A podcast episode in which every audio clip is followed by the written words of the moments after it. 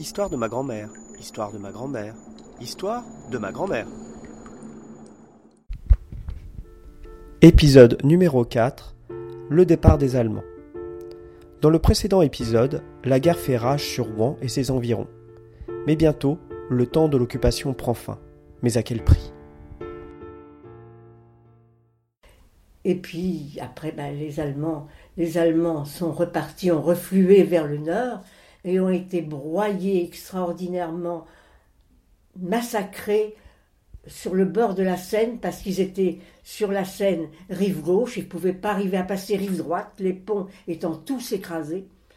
Ils arrivent à passer par petits morceaux dans des petites barques et, le feu des aviations alliées n'arrêtait pas de les, de massacrer quantités de jeunes Allemands qui sont partis là-bas. Je me rappelle un camion qui emmenait des, Allemands et la bâche était soulevée et on voyait les petits, des soldats allemands et c'était des petits jeunes gens de 16-17 ans, des gamins qui étaient là.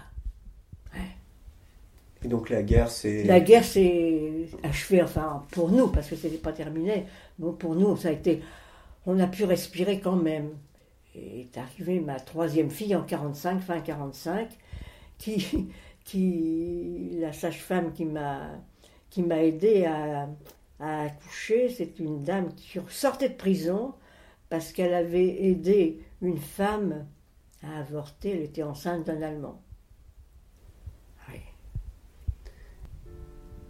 Prochain épisode, une erreur aux conséquences dramatiques.